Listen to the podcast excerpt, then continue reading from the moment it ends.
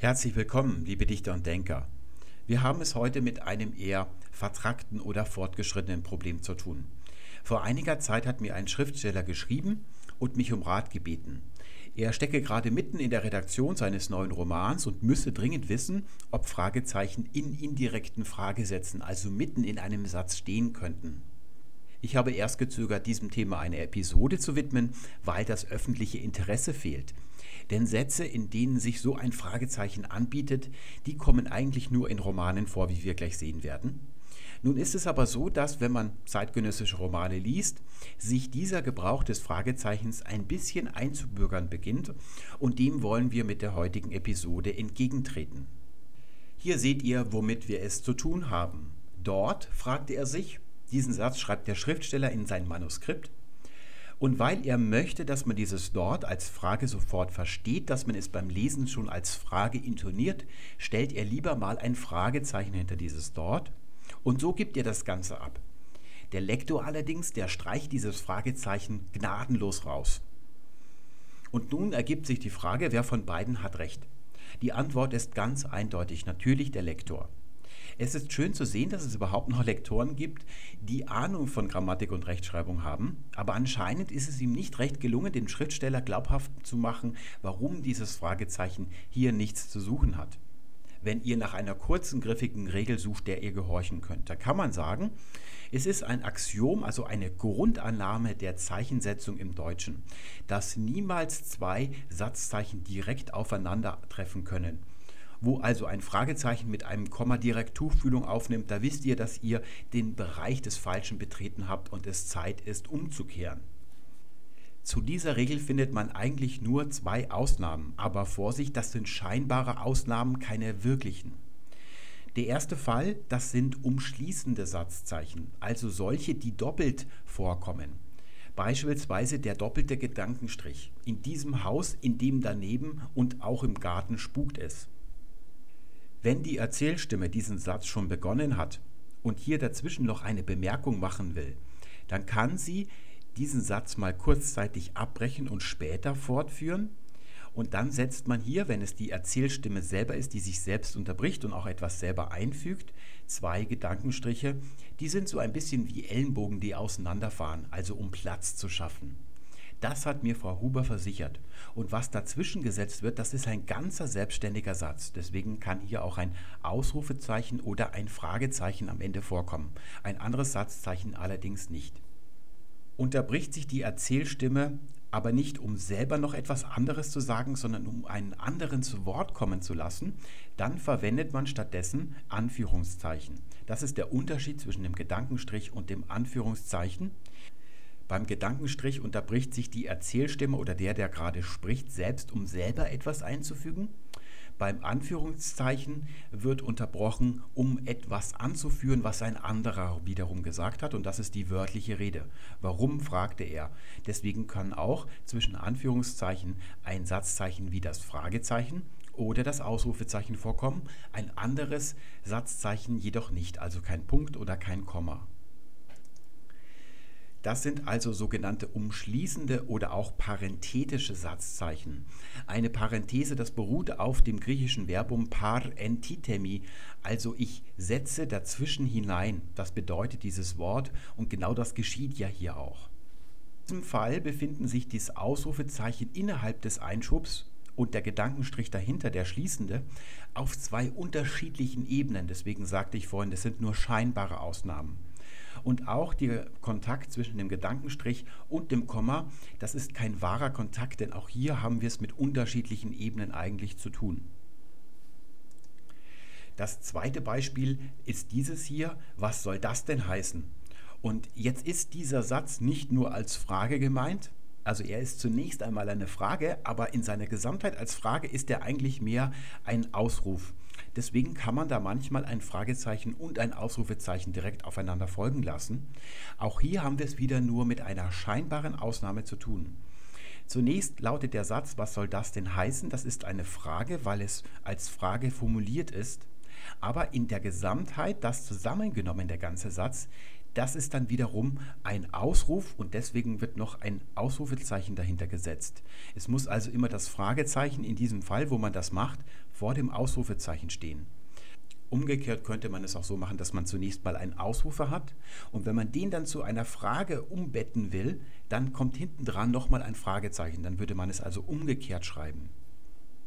Die Satzzeichen, die hier in Kontakt miteinander treten, direkt aufeinander folgen, stehen also semiotisch nicht auf derselben Ebene. Der Grund, warum zwei Satzzeichen nicht auf derselben Ebene, Sprechebene, aufeinander folgen können, liegt in der Maxime der Zeichensetzung des Deutschen. Und diese Maxime ist Antiredundanz und Effizienz. Das heißt, jede Information wird nur einmal markiert, einmal angemerkt, aber nicht doppelt. Schauen wir uns mal ein Beispiel an. Jemand sagt in einem Roman, hier ist es. Und der andere sagt darauf hier. Hinter dem hier fehlt jetzt das Satzzeichen. Würde man da jetzt einen normalen Punkt hinsetzen, dann gibt man damit zum Ausdruck, dass es sich um einen Aussagesatz handelt. Er bestätigt also, was der andere vorher schon gesagt hat. Soll das Ganze aber eine Frage sein, B wundert sich, warum A sagt, hier ist es und der fragt dann hier, dann muss ich dieses hier irgendwie als Frage markieren. Und diese Aufgabe übernimmt das Fragezeichen. Und der Gegentest ist immer, würde man das Fragezeichen wieder wegnehmen, dann würde das, was übrig bleibt, keine Frage mehr sein. Man könnte es als Frage nicht mehr erkennen. Das macht man auch bei Wörtern, die typischerweise in Fragen vorkommen. So könnte man zum Beispiel sagen, warum? Hier setzt man auch ein Fragezeichen und da könnte man nun einwenden, dass ja das Warum in seiner Bedeutung schon eine Frage ausdrückt und wenn man jetzt das Fragezeichen noch dahinter setzt, dann wäre das redundant, also doppelt. Das ist aber nicht so, denn diese Wörter, die mit W beginnen vor allem, die treten auch in Nichtfragen auf. Man kann zum Beispiel sagen, wo alles begann oder was ich schon immer einmal fragen wollte. Überall hier sind diese W-Wörter keine Fragewörter. Das heißt, das ist keine wirkliche Redundanz, die entsteht, wenn man ein W-Wort mit einem Fragezeichen versieht. Das Fragezeichen kann grundsätzlich nur in selbstständigen Fragesätzen stehen. Selbstständig bedeutet, dass diese Frage ein Hauptsatz ist, der von nichts anderem abhängig ist. Zum Beispiel warum Fragezeichen. Das steht hier einfach so blöd rum, es ist von nichts grammatikalisch abhängig. Nun kann ich diese selbstständige Frage, diesen selbstständigen Fragesatz nehmen und zitieren. Und dazu packe ich ihn in Anführungszeichen die Anführungszeichen ummanteln also jetzt diesen selbstständigen Fragesatz. Was innerhalb dieser Anführungszeichen steht, das ist eigentlich noch selbstständig. Aber außerhalb dieser Anführungszeichen ist das Ganze eingebettet in diesen Hauptsatz, fragte er. Und es ist das Objekt zu dem Fragen. Wen oder was fragte er? Warum? Das ist also ein eingebetteter selbstständiger Fragesatz im Gegensatz zu dem, was darüber steht. Das ist nicht eingebettet, das ist ein abhängiger Fragesatz und dort kann niemals ein Fragezeichen stehen. Hier sehen wir drei solcher Beispiele und den abhängigen Fragesatz erkennt man daran, dass die Anführungszeichen nicht da sind, die fehlen. Dann hat man es nicht mit einem eingebetteten selbstständigen Fragesatz zu tun. Wer weiß, dachte sie. Wieso bloß, überlegte sie. Wann denn, fragte sie sich. Das Ganze gilt natürlich auch für das Ausrufezeichen. Also alles, was wir hier sagen über das Fragezeichen, gilt grundsätzlich auch für das Ausrufezeichen. Das sind ja die beiden semantischen Satzzeichen, die haben über das syntaktisch-grammatikalische hinaus ja noch eine Intonations- oder Bedeutungsaufgabe. Die kommen hier also vor oder die zieht man in Erwägung. Man kann das auch sehen, wenn man diese Sätze umstellen würde. Man könnte ja sagen, Sie fragte sich, wann denn? Statt wann denn fragte sie sich. Und wenn wir jetzt hier am Ende dann noch das Fragezeichen da haben würden, dann würde ja dieser ganze Satz als Frage deklariert sein. Und das stimmt ja nicht, denn dieses fragte sie sich, sie fragte sich, das ist ja keine Frage. Daran sehen wir, dass es falsch sein muss. Jetzt könnte man auf die Idee kommen, das, was da vor dem Komma steht, einfach in Anführungszeichen zu setzen, denn die Anführungszeichen, die hieven das ja von der normalen Sprechebene auf die Zitierebene. Hier würde also die Ebene wechseln und dann dürfte da ein Fragezeichen vor dem schließenden Anführungszeichen ja stehen, denn der Kontakt wäre kein wirklicher, wir hätten es mit unterschiedlichen Ebenen zu tun. Das darf man aber nur machen, wenn wirklich auch zitiert wird. Und das ist hier nicht der Fall. Was hier vor dem Komma steht, das berichtet die Erzählstimme, also die normale Sprechebene. Die Figur, die hier vorkommt als sie, die spricht nicht selbst, die wird nicht zitiert. Sie denkt etwas und das wird normal auf der normalen Ebene nur berichtet. Die Anführungszeichen wären hier also falsch. Das gilt auch für andere Arten des Auszeichnens, wie dem Kursivsetzen. Auch hier würde man es auf die andere Ebene hieven und das wäre genauso falsch. Das darf man nicht tun. Das habe ich auch schon in Romanen gesehen, dass man diesen letzten Ausweg wählt, aber er ist falsch. Selbst im letzten Fall, beim letzten Beispiel, wenn wir uns vorstellen, diese Sie, die flüstert oder brabbelt das so vor sich hin, was sie so sagt was sie so denkt. Wann denn so? Und das flüstert sie so. In diesem Fall würde auch das Denken dominieren. Das wäre das Primäre und das, das Akustische, das wäre wirklich nur sekundär. In diesem Fall dürften auch keine Anführungsstreiche stehen. Zu guter Letzt möchte ich euch noch etwas zu denken geben, und zwar das, was ich am Anfang als einfache Regel formuliert habe. Es dürfen nicht zwei Satzzeichen auf derselben Ebene einfach aufeinander folgen. Und was hat das denn eigentlich für einen Grund? Warum hat man sich das so ausgedacht? Das sehen wir hier. Wenn ihr mal schaut, was unter dem Strich steht, das sind bei allen drei Satzzeichen, die wir hier haben, Punkte. Und zwar beim Punkt selbst, da haben wir einen Punkt und ihr seht, in der Schriftart ist der ein bisschen dicker gesetzt, das ist fast bei allen Schriftarten so, während die beiden Pünktchen unter dem Fragezeichen und dem Ausrufezeichen, die sind ein bisschen kleiner. Aber eigentlich ist es derselbe Punkt. Das Fragezeichen und das Ausrufezeichen, das sind also syntaktisch gesehen eigentlich Punkte. Was wir hier unter dem Strich haben, das ist die Ebene der Syntax. Und was hier darüber ist, das können wir die pragmatische Ebene nennen, also der pragmatische Überbau. Diesen Schweif hier oder auch den Balken, das nennt man eigentlich ein Neuma, das ist ein Wink. Jetzt müsst ihr euch vorstellen, wie Mönche einen Choral singen in der mensuralen Notenschrift, die sie da verwenden. Da haben sie auch nur so einfache Winke. Da gibt es jetzt kein ausgefeiltes Notensystem, wie es dann später sich entwickelt hat. Wenn man beim Lesen auf ein Fragezeichen stößt, dann stößt man zunächst einmal auf den Punkt unten und der sagt einem, dass der Satz zu Ende ist. Und dann da oben kommt noch ein Wink, der sagt, dass man die Stimme schön anheben soll, weil dieses Anheben der Stimme ist eigentlich das akustische Zeichen für eine Frage. Dieses Zeichen konnte sich so mit dem Intonationsschweif und dem Punkt darunter nur entwickeln, weil das Fragezeichen nur in selbstständigen Fragesätzen vorkommen kann, also Hauptsätzen. Und sobald das Fragezeichen dasteht, ist dieser Satz zu Ende und es beginnt ein neuer Satz. Wäre es früher möglich gewesen, auch in indirekten Fragesätzen ein Fragezeichen zu verwenden, dann hätten wir zwei Fragezeichen, ein zweites eben, wo hier unten kein Punkt wäre, sondern ein Komma. Das Fragezeichen und das Ausrufezeichen, das sind also erweiterte, pragmatisch oder melodisch erweiterte Punkte. Wo sie stehen, endet ein Hauptsatz und danach beginnt ein neuer. Aus diesem Grund muss es unzulässig sein, dass auf ein Fragezeichen ein Komma folgt. Denn hier würde der Punkt erst sagen, dass der Hauptsatz zu Ende ist und danach sagt das Komma, dass der Hauptsatz doch nicht zu Ende ist. Das wäre also kontraikonisch. Wir hatten ja mal diese Folge, wo wir über Ikonizität in der Sprache gesprochen haben und die findet man sehr stark in der Zeichensetzung des Deutschen. Das muss also auf jeden Fall falsch sein. Wir können eine universelle Aussage zum Schluss machen über den Bau der Satzzeichen als optische Gebilde. Sie gliedern sich, wenn sie aus mehreren Elementen bestehen, in zwei Bereiche auf. Unten haben wir einen grauen Streifen und darüber einen violetten. Der graue Streifen beginnt unten an der Grundlinie. Das ist ja die Hauptorientierungsachse des Lesens oder der Schrift.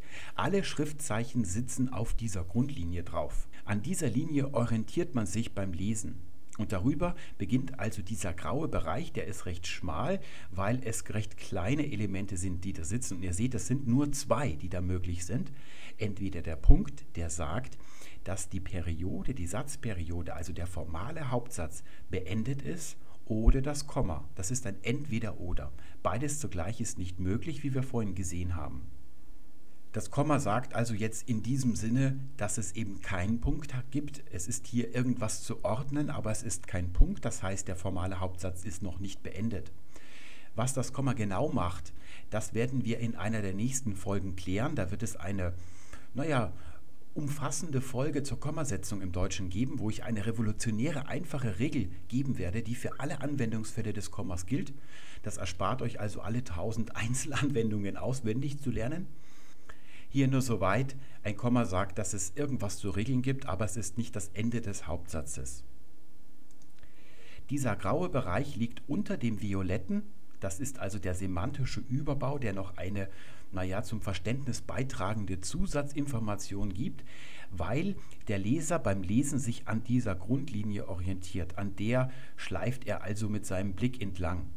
Und diese unteren Zeichen sind wichtig, weil sie die syntaktische Strukturierung des Satzes zu erkennen geben und die müssen sofort immer erkennbar sein, die müssen direkt bei der Grundlinie sein. Darüber, was wir darüber finden, das ist also hier eine Zusatzinformation. Zum Beispiel beim Fragezeichen. Ein Fragezeichen, hier unten beendet es den Hauptsatz, der Hauptsatz ist also beendet, es beginnt ein neuer Hauptsatz danach und darüber wird dann semantisch oder eher pragmatisch darüber informiert, dass man mit der Stimme nach oben gehen soll. Das ist wie so ein, die Handbewegung eines Dirigenten. Der, die geht also nach oben. Das ist also der Hinweis, dass in der gesprochenen Sprache eine Frage daran zu erkennen ist, dass der Stimmton am Ende nach oben geht. Das ist ja bei Aussagesätzen nicht so. Beim Ausrufezeichen, da stellen wir es uns wie eine Wand vor, gegen die wir hier knallen mit dem Kopf, denn genau diese Wirkung möchte ein Satz mit einem Ausrufezeichen ja auch erzielen. Und ganz hinten seht ihr, dass der Gedankenstrich nicht unten im grauen Bereich liegt, weil er eigentlich kein syntaktisch strukturierendes Zeichen ist, er ist eigentlich nur ein rein pragmatisches Zeichen. Er sagt uns, hier soll eine Sprechpause gemacht werden. Sprechpausen können nicht hier unten signalisiert werden. Sie hatten nichts mit Syntax zu tun. Also das Komma signalisiert keine Sprechpause. Aber das macht der Gedankenstrich, deswegen liegt er hier oben im pragmatischen Überbau. Und dann sehen wir hier noch das Semikolon, den Strichpunkt und den Doppelpunkt. Die bestehen unten aus einem syntaxstrukturierenden Element, beim Semikolon ist es das Komma. Und das Komma sagt, es gibt irgendetwas zu ordnen, aber es ist nicht das Ende der Satzperiode, also nicht das Ende des formalen Hauptsatzes. Und darüber wird nebenbei ein Wink gegeben, dass dieses Komma hier eigentlich wie ein Punkt oder wie das Ende eines Hauptsatzes zu verstehen ist, aber formal, grammatikalisch gesehen, ist es das nicht, denn hier unten steht ein Komma. Beim Doppelpunkt haben wir zwei Punkte da ist über dem Punkt noch ein Punkt. Wir müssen es uns vorstellen, als wenn wir in hohem Tempo laufen, wir rennen die Straße entlang und plötzlich bleiben wir abrupt stehen. Und durch die ganze Bewegungsenergie, die noch in unserem Körper steckt, kippen wir vornüber. Stürzen also auf das, was danach folgt. Und genau das macht ja eigentlich der Doppelpunkt. Er kündigt hier vorher etwas an und was dann auf den Doppelpunkt folgt, ist dann das, was angekündigt worden ist also das Payoff könnten wir in der Hollywood-Sprache sagen. Und so können wir uns diesen pragmatischen Überbau überall erklären bei den einzelnen Satzzeichen. Entscheidend ist, dass hier unten im grauen Streifen eine eindeutige Aussage getroffen werden muss. Da kann also nicht ein Punkt stehen und direkt darauf ein Komma, denn das Komma kann jetzt den Punkt nicht irgendwie mehr aufheben. Auch umgekehrt kann nicht auf ein Komma direkt ein Punkt folgen, das muss man bei der Kombination dieser längeren Satzzeichen immer beachten. Da muss man immer schauen, was liegt hier unten im grauen Streifen.